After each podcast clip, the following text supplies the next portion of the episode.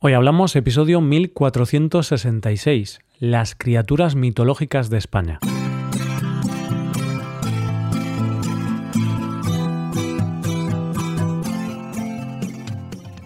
Bienvenido a Hoy Hablamos, el podcast para aprender español cada día.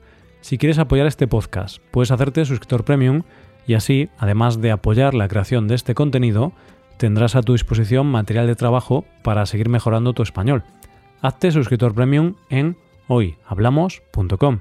Y además recuerda que para aprender español es muy importante hablarlo. En nuestra web puedes tener clases y hablar en español con dos profesores majísimos. Puedes practicar tu español hablando con Paco o con Adrián. Hola oyente, ¿qué tal? ¿Cómo estás? El historiador Georges Dumézil dijo, Un país sin leyendas se moriría de frío. Un pueblo sin mitos está muerto. Y de leyendas y de mitos es de lo que vamos a hablar en el episodio de hoy. Hoy hablamos de las criaturas mitológicas de España. Uno de los grandes denominadores comunes de los grandes relatos históricos, como son todas las historias mitológicas o incluso la Biblia, es el miedo. Estas historias, en las que hay personas como protagonistas, nos dicen, en rasgos generales, que si haces algo malo, vendrá un ser terrible y te castigará. A partir de aquí, la variedad es infinita.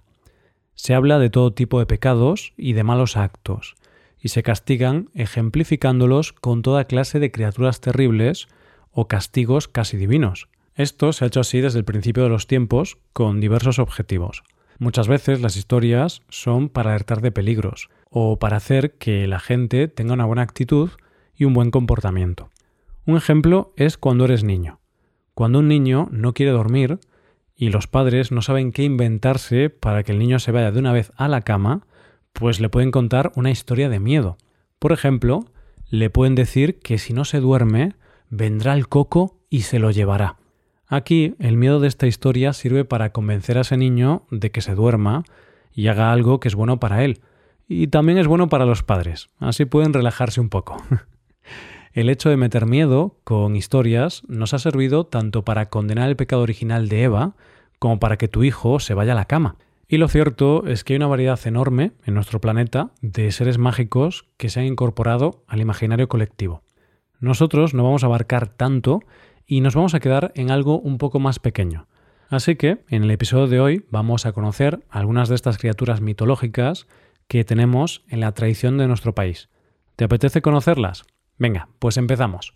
Una de las canciones que todo niño español ha escuchado en algún momento de su vida es La Nana, Duérmete niño, duérmete ya, que viene el coco y te comerá.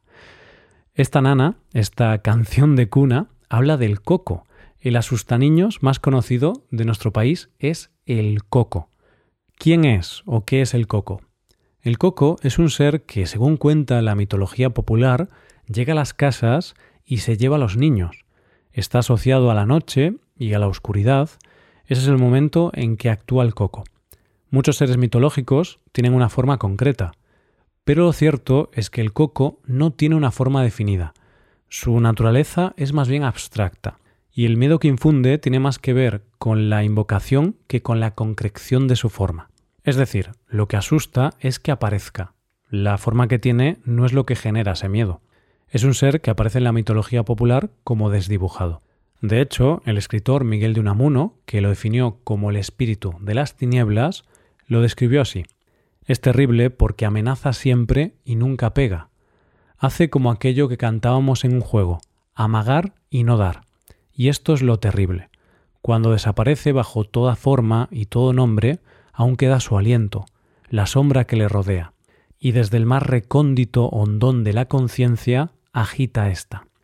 Posiblemente el hecho de que no tenga una forma definida, de que no se sepa cómo es, es lo que hace que sea un personaje más terrible todavía, porque el niño al que le dicen que viene el coco se lo imagina de una manera y seguramente se lo imagine de la forma más terrible que pueda imaginar su mente.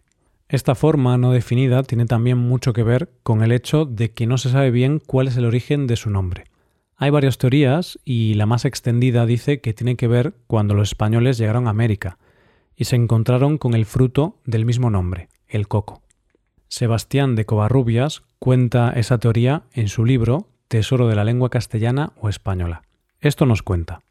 El nombre de coco se lo dieron los españoles, por el gestillo que se figura con los tres agujeros, que parecen ojos y boca, en razón de que ordinariamente llamamos coco a una postura de rostro, cual la tiene la mona cuando da a entender estar enojada, y hace un sonido en la garganta de coco, de donde se tomó el nombre de coco. Sea como sea, el coco es el gran miedo que hemos tenido todos los niños españoles en algún momento de nuestra infancia. No teníamos ni idea de cómo era, pero sabíamos que estaba ahí, acechando en la oscuridad de nuestras habitaciones.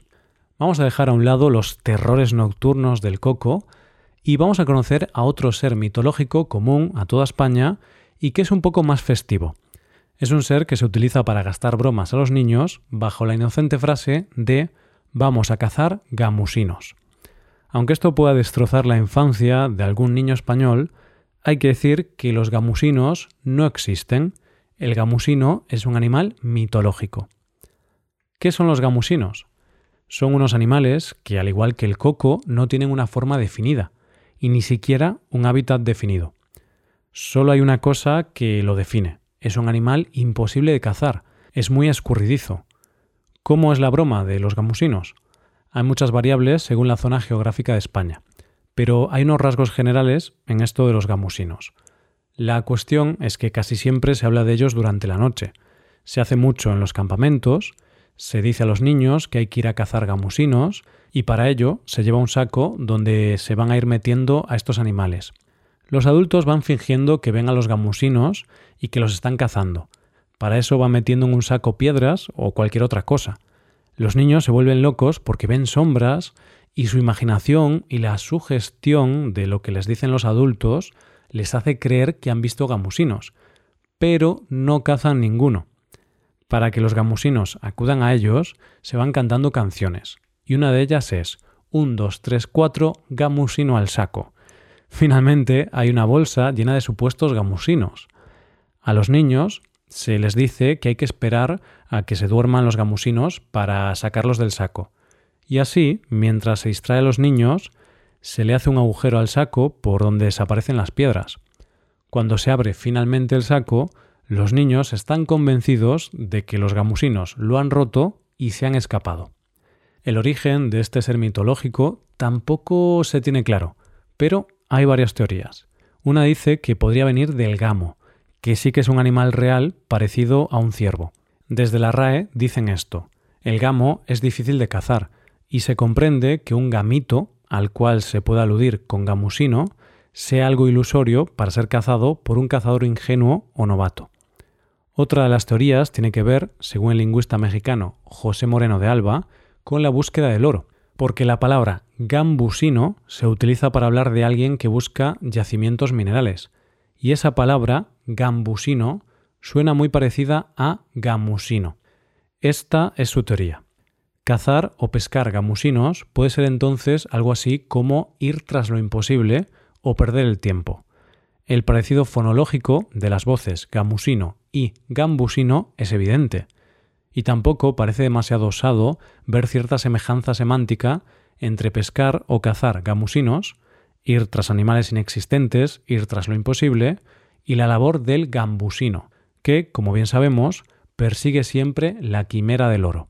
Conclusión. Los gamusinos son una forma de tener a los niños entretenidos, y para los adultos es una buena forma de reírse un poco con la inocencia de los más pequeños. Por último, vamos a conocer a otra criatura mitológica popular en muchas regiones de España. Y en este caso vamos a conocer a un duende, un duende llamado Martinico. ¿Quién es el Martinico? Es un duende que habita las casas y es un ser travieso y gamberro. Lo que al Martinico le gusta hacer es gastar bromas a los habitantes de las casas, y es por eso que se dedica a cambiar las cosas de sitio, esconder cosas o hacer ruidos para asustar a los inquilinos. Pero no lo hace con maldad, no, lo hace como una travesura. Eso sí, según cuenta la tradición popular, si la familia lo trata bien, el martinico no duda en tender la mano para ayudar a los habitantes de la casa en caso de necesidad.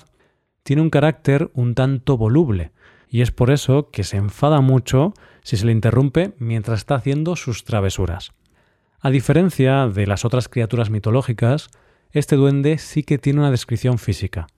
Se dice de él que no es muy agraciado, es regordete, un poco achaparrado y con algunas deformidades como joroba, nariz grande e incluso tiene rabo. Viste con ropajes parecidos a los hábitos de un fraile de color rojo, aunque quien lo ha visto dice que puede vestir otros colores oscuros. Una cosa importante del martinico es que se vincula a una familia, es decir, no se queda en la casa en caso de que la familia se mude. Si te vas a otra casa, el martinico recoge sus pertenencias y se va contigo a tu nueva casa. ¿Cuál es su origen? Pues parece ser que viene de Martín, que era como se conocía al diablo en la Edad Media, y existen relatos donde se habla de ellos, como en El Conde Lucanor de don Juan Manuel. Así que ya sabes, si escuchas ruidos por la noche o te desaparece algo de la casa, no te asustes, es solo el martinico divirtiéndose. bueno, pues estas son algunas de las criaturas mitológicas más conocidas en España. Y lo cierto es que si nos fijamos en ellas, podemos ver que no existen sin ningún motivo, pues a través de estas historias los adultos pudieron controlar a sus hijos. También han servido para entretenernos y también para buscarle una explicación más creativa a algunas cosas que ocurren. Hasta aquí el episodio de hoy. Y ya sabes, si te gusta este podcast y te gusta el trabajo diario que realizamos, nos ayudaría mucho tu colaboración. Para colaborar con este podcast puedes hacerte suscriptor premium. Los suscriptores premium pueden hacer a la transcripción y ejercicios y explicaciones. Hazte suscriptor premium en hoyhablamos.com. Muchas gracias por escucharnos. Nos vemos en el episodio de mañana. Pasa un buen día. Hasta mañana.